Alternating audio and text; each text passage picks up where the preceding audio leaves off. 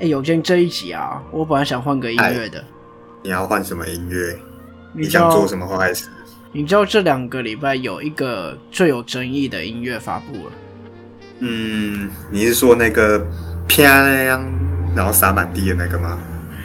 其实好像也不是有争议，有争议好像就是对岸有争议而已。嗯，玻璃心碎满地啊！但是后来想想，还是不要换好了。现在这首歌这么红，版权应该抓很凶。而且会害我们丧失对岸的听众。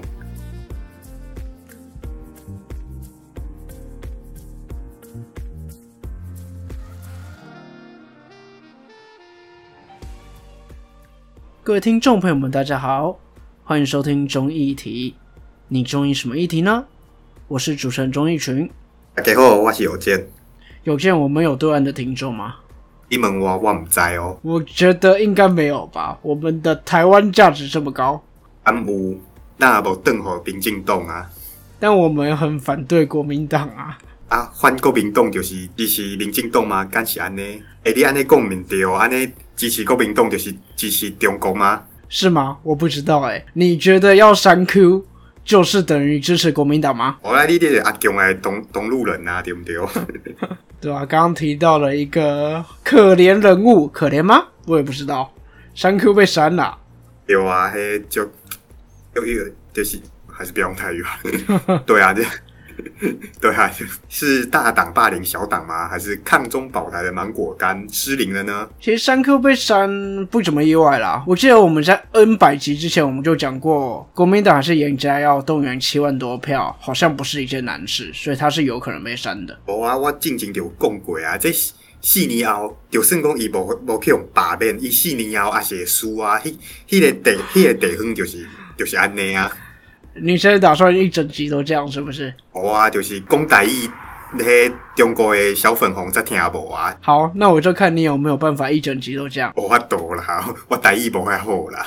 但是其实删 Q 结果我倒是不怎么 care 啦，就反正就是他被罢免了嘛，那就尊重这个结果。可是我觉得三 Q 这件事情让我看到一个很可悲吗？还是很难过吗？就是变成现在国民党的动员好像都要靠这些东西才能动员。你看他们真的三 Q 以后，他们整个内部开始是开始好像什么哦，我打了一场大胜仗啊，然后接下来我们下一站就是四个公投，我们要让他过。我就觉得哦，国民党的动员什么时候要要沦落到靠这种东西了？因为因剩三十趴无法度啊。啊，四个公投，接下来就是中正万华迄、个迄、个肥敌嘛，对不对？对啊，就变得我们以前的一个正式动员好像不是长这样。我们以前一些正式动员是真的有一些政策面，然后那种去集会游行啊，是针对一些不合理的政策，或者是像太阳花可能有一些争议啦。反正就是类似这种东西，我们不会因为说我们要罢免谁，我们要大动员。对，就是嗯，感觉现哎在国民怎么变国语了一个呃，欧啦，就就台语无练凳啦，你可修牛一下好不好？就现在国民党的所提倡的一些政策，什么没有没有没有得到全民的共识，那他他当然就只能用这种方法去维持他的一个一个政治的能量，对吧？但我觉得更可悲的是，现在等于罢免的攻防战变得政治最重要的一环。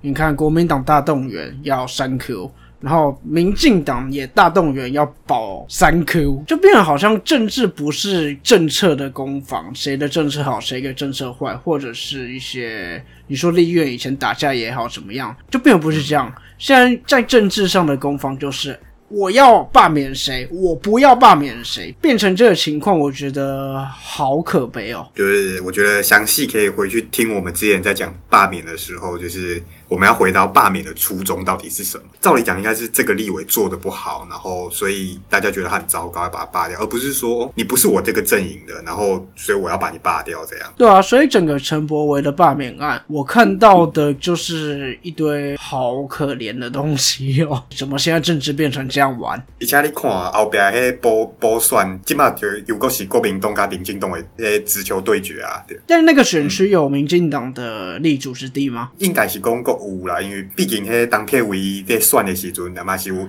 民进党的市议员咧甲支持啊，啊，所以讲即马民进党就是看伊要用伊的市议员啊，是迄个最近咧讲迄林静怡嘛，不分区的地位去选啊。我另外又看到一个，我觉得更可怜的，就是变得好像我支持三 Q。我说把它删掉的删 Q 就是支持国民党，然后我只要保陈柏维就变得我是民进党侧翼，哇，政治又变一刀分了。没有吧？你你讲的这个我欠一点，就是讲你那边支持三 Q，就是支持国民党，就是支持严家，因为刷来补选，国民党一定是诶严宽恒。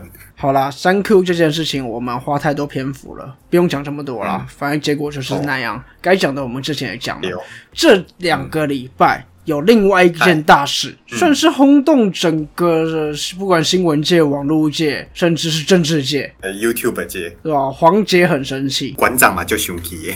馆长有很生气吗？馆长看起来很开心诶，他感觉是这整件受害人，他感觉是这整件事的受害人里面唯一一个在笑的人，因为他是唯一一个男性啊，对吧？听众朋友听到这边应该知道我们要讲的是什么事件，就是那个小玉换脸事件。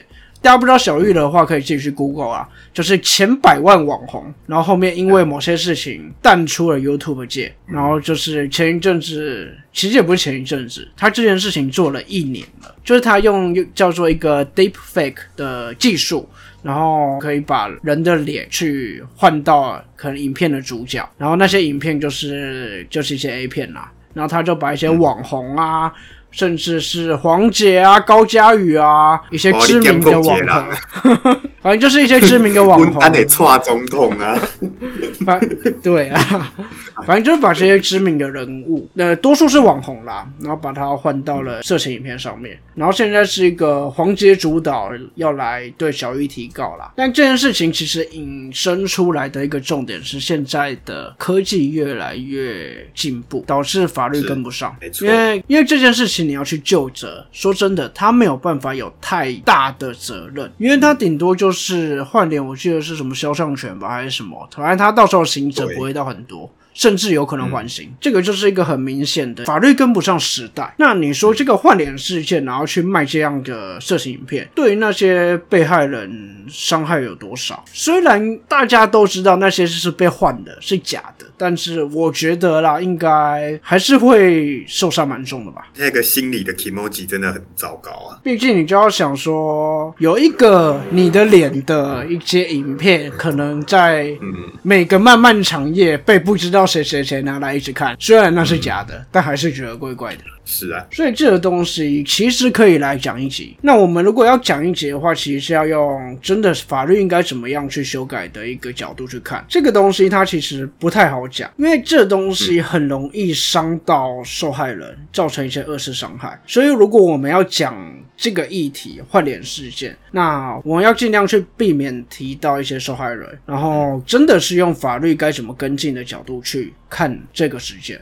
好吧，那前面花了一些时间来讲最近发生个两件大事，那我们该讲一下我们这礼拜的主题吧。好，那这礼拜我们要讲的是在十月中发生在高雄的一个悲剧。那他们一个叫城中城的一个社区，它发生了一个火灾。那这场恶火造成了四十六个人死亡，四十三个人受伤。那这是一个非常严重死伤的一个火灾事件，这样。这个是两个礼拜前吧，算是一个老社区，然后一些消防安全问题啦。那这是最近几个月最严重的一个火灾吧？对，它的死亡人数是史历史上第二多这样子。其实这让我想到《火神的眼泪》。是啊，那其实城中城这个大火也过了半个月左右了啦。其实这半个月也发生了另外一件。老建筑的火灾，在那个嗯，我突然想不到，诶，都哦想不起来。就是台北有一个松江路那边呐，我不知道你知不知道，很老的一家唐宫的蒙古烤肉，它其实也对对对对对对对对，嗯，对，它其实也是一栋超老的建筑，而且蛮好吃的，但它好像八月的时候没吃过。但它好像八月的时候经不起疫情倒掉了。好，那个是那个不重要，重点是它在前几天也发生了火灾，然后听说整个招招牌都烧掉了。所以其实老屋的一些消防问题很容易有致灾性的危险。这个是算是老议题了啦。嗯我相信这不是第一次拿出来讲，但是说真的，台湾的感觉真的就是，我先可能发生这件事，然后。过一个月大家就忘了，然后发生这件事的时候，大家就会想啊，老吴要翻新啊，然后要去都更啊，要怎么样，要围绕啊。但是真的几个礼拜后，大家都忘了。那就跟那个《火神的眼泪》一样啊，你是被西郎在中中西就丢啊啦，呢而且西人后几个月哦，对啊大概嘛是拢放不记东啊。啊，希望没记啊，对啊，对，所以其实我觉得我们选在这个时间点讲，应该也是有一个提醒二政党说不要忘记这件事情的一个意思在，因为毕竟。火灾发生当时，我们国内的主要政党都提出了非常多、非常多的意见。那是一定的啊，各政党都有提一些不一样的意见，但是这些意见可不可用呢？那就我们就来听听刚换党主席的国民党吧。那国民党，因哎、为你不先讲执政党哦？执政党重要吗？啊，不是、啊。好了，那好，那就讲执政党。那执政党当然就是因为高雄毕竟现在也是民进党在执政嘛，那他们就宣誓说，啊，我们会全力协助这些受灾户的后续处置。那我们要立即展开联合稽查，要看看有没有公务员的疏失或者是厂商的疏失这样子。那其实最重要，我觉得民进党做最多的就是帮他们的暖男奇脉补血，就这样。就干话是吧？其实 城中城的那个调查结果好像前几天已经出来了，但好像就各单位都有一些责任啦。那那个调查结果，我说真的也不知道有多少参考性啊。大概也就是基层在扛这样子。对，哦，说到他妈基层在扛，上上个礼拜吧，有一个更让我生气的案子，你知道吗？就是最后变得完全由基层在扛。哪一个案子？我就是真的没追到。前几年的那个泰鲁格号吗？不对，不是泰鲁格号，普悠马号普悠玛。普悠玛事件最后被救责的只有那个司机。就是有被判刑，只有那个司机，没错。他妈，我看到这个东西真的是气死！不要生气，不要生气。枉费当初黄国昌查成这样。嗯，有啊，最近时代力量他们的脸书也一直在 po 台铁在某一些安全设施上还是很怠惰的一个事迹，这样。不过他们毕竟只有三席嘛，对不对？谁理他呢？那我跟你讲啦，到时候泰鲁格号，诶，泰鲁格号有结果了吗？还没，没那么快。他们应该都是推给那个厂商吧？没有哦，最近的新闻看起来厂商的行者可能也不会太高哦，因为他算了，先讲这样好了，因为嗯有一些是那个还没出来，不确定的，就这样吧。不确定还是不要多讲吧。反正对这件事真的让我生气了。回来我们的这个城中城大火，民进党这个感觉就着这个到底有多少可参考性，我真的很怀疑啦。那虽然高雄是有民进党执政，但是高雄市的党团还是国民党为最大的嘛。那我们就来看看国民党做了什么事情吧。啊，他们第一件事就是去法院按铃控告陈其迈渎职。好，应该没有什么重要的事了。没有啊，他们也有说那个呃，你城中城疑似是违规使用哦，不然怎么可以那个住商混合什么 blah blah blah。然后再来就是讲到那个住宅用火警警报器的安装率，高雄是六都里面最低还是什么之类的。哦，他们倒是提出了一个可看的东西，这个火灾警报器安装效率低。但我说真的、啊，不止高雄市，应该全台湾各县市都很低。我就问你家有没有啦？我家好像是有真烟的那个火灾警报器，但大家有看到《火神的眼泪》，又是《火神的眼泪》，为什么这集一直在讲《火神的眼泪》？啊就是就是我们就一直在重复犯错没？反正这里面有也有提到那个住宅的真烟警报器基层推，然后会遇到什么问题啦。说真的，不要觉得那是电视剧啦，我相信他们实际上遇到的比那个更惨。反正这些广告也一直在请大家要装、要要装、要装，但其实效率真的很低啦。是没错，因为接下来我们的第三大在野党民众党呢，对，他有提出一个数据，就是这个助警器的安装率真的城乡差距很大。你虽然说国民党一直在批评高雄怎样怎样，但是你高雄再去跟其他非六都来来比。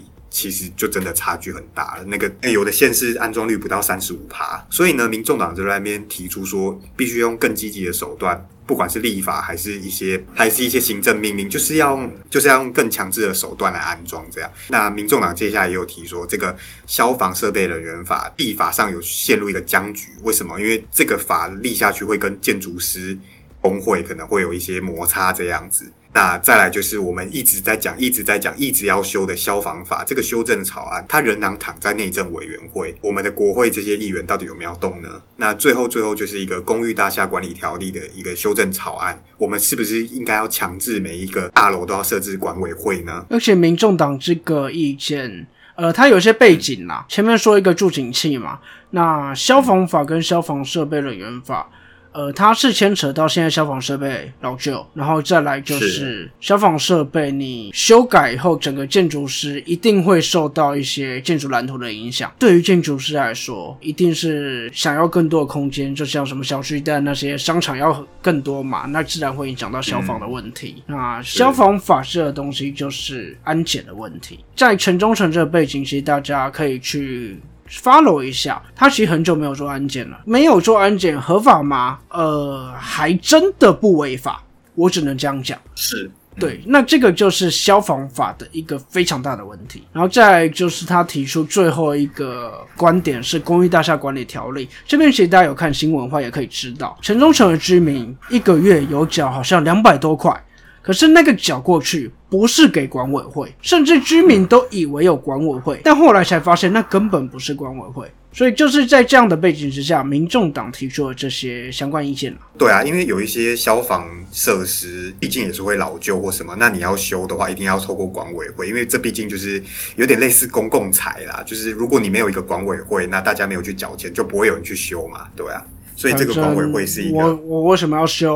我为什么要多出钱？就变成说你一定要有一个管委会在那边管。那如果这个出事之后，你也才能找到一个救责的一个算是单位嘛，或者是一个方向这样子。那其实民众党从这几个主要是三个啊，三个面向去看，我觉得真的是。吊打前两档啊，是啊，就比较有在做一个政策的一个算是分析吧。那讲到吊打两大党，那其实时代力量他提出了的一个意见，其实也是蛮不错。就是他第一个就讲到，刚刚前面有讲到消防安检的问题。那这个公安申报，就是当初地方消防安检能量不足嘛，所以才会让很忠诚这种，他就是哦。暂时可以不用安检。那这边注意一下哦，嗯，它用字是一个消防安检的能量不足，呃，其实蛮重要的，因为它不是说什么消防安检能力不足还是怎么样。呃，为什么会这样说呢？因为现在主要做消防安检就是消防局的那些基层的。消防员，你那些消防员要怎么去做全台湾所有这些建筑的消防安检呢？所以真的不该说他们是什么能力不足啊，他们也心有余而力不足吧？对，就像《火神的眼泪》嘛，对不对？我今天值班，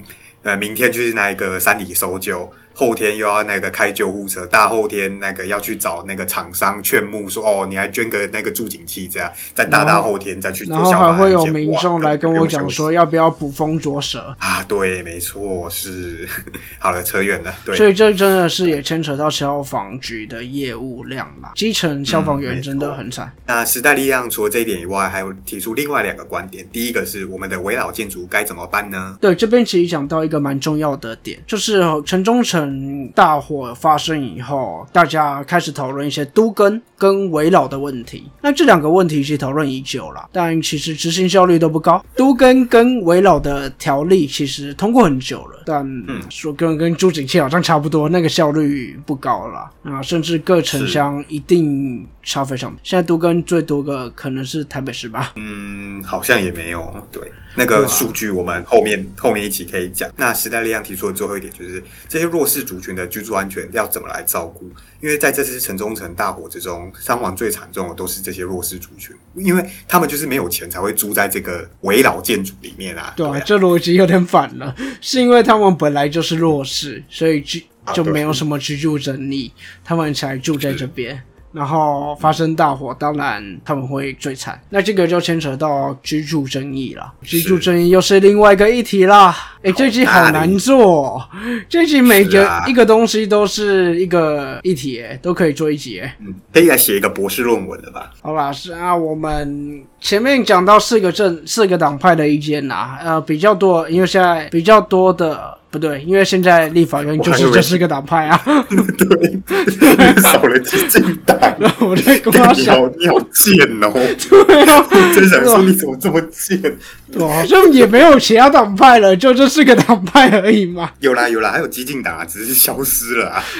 对，啊，反正综合这些党派的意见啦，我们可以来聚焦一下。其实要聚焦吗？我觉得大家聚焦就去看个《火神的眼泪》，就聚焦完毕了。是啊，真的啊，火神的眼泪，这你看刚刚前面讲基层消防员的困境、助警器的宣导，台湾人有记住吗？那么就是看的就是哦，看哦，真是一部好剧，然后嘞就没啦。对啊，你看去年钱柜的一个大火也是很严重啊，然后彰化的也有个大火，那这种大火为什么悲剧一直在发生呢？到底是什么原因呢？我们其实会比较聚焦在那个围绕建筑吧。或者都市更新这个部分，因为其实就像我说的，里面提到各个消防啊、呃管委会啊、助行器啊、安检这东西，每一个都牵扯到不同的法律。我说真的，每一个都可以做不同的一集。那我们不太可能就因为这个议题，然后就把每个问题都讲出来，所以我们大概只能 focus 在某一个意见上面。那我们挑的是一个算是围绕啦，这个不管是我们刚刚讲到唐宫还是钱柜也是哦，包括城中城。其实都是一个围绕建筑的一个更新。那都市更新，说这个讨论很久了，从我们 N 年前文林月那个时候，都市更新其实都一直在讲。对，详细的个问题点在哪，我们就留在下一集来讲。然后或者是听众朋友们有任何相关意见，认为围绕建筑怎么样，或者是你自己遇到的一些情况经验会是怎么样？那又或者是你们认为安检啊那些其他的项目，或者是有什么地方是我们也没有讲到的，但其实很重要的。不管有什么意见，都可以欢迎到我们粉丝专业来留言，或者是在我们直播的时候跟我们聊聊。欢迎大家按赞、订阅、分享、开启小铃铛。那 Podcast 给我们五星推爆。那如果心有余力的话，可以欢迎抖内给综艺题这样子。那我们收五倍券，我们收五倍券啊。只只是不知道怎么收。大家可以把五倍券的那个条码，哎、五倍券没有条码，不然寄给我们好了。五倍券可以对，寄吗资本？的可以邮寄这样。我们会提供一个住址这样，没有啦。好，那下一集我们会主要 focus 在一个围绕建筑或者都市更新。那如果还有时间，我们可能可以讲讲看其他一些相关意见，因为大家其实要注意一点。都市更新跟围绕建筑只是这个案子的其中一环。你要真的能解决城中城，不只要 focus 在围绕，因为其实统计出来，城中城，你现在大家知道，就是高雄这个很严重，统计出来台北好像还有七八座这种城中城哦。是，所以其实这个真的及时解决了。那反正相关意见我们就留在下一集，这集就先到这边吧。还有什么想讲的吗？呃，继续亏一下三 Q 啊，不要啦，人家都被不要罢啦免了。对啊，三 Q 有没有可能像另外一个叉叉叉跑去高雄？诶，可以耶，他可以回到他温暖的故乡。对啊，又是激进党的大本营。是啊，那看下一届的立委，高雄市叉叉区立委陈柏伟。嗯，比较难啊，我觉得民进党不会让他，议哦其实不员可能还有机会。哦，其实不要看我们亏陈柏伟这样，呃，我个人其实没有到很反对陈柏伟啦。是的，对啊，反正就是这个结果嘛，我们也觉得遗憾，遗憾吗？其实好像也不遗憾啦，就不意外，然后就祝福他有美好的未来。是的，那这个议题的意见，我们就下一集再讲。这一集就先到这边，这边是中议题，我是钟义群，我是有健，我们下次见。拜拜。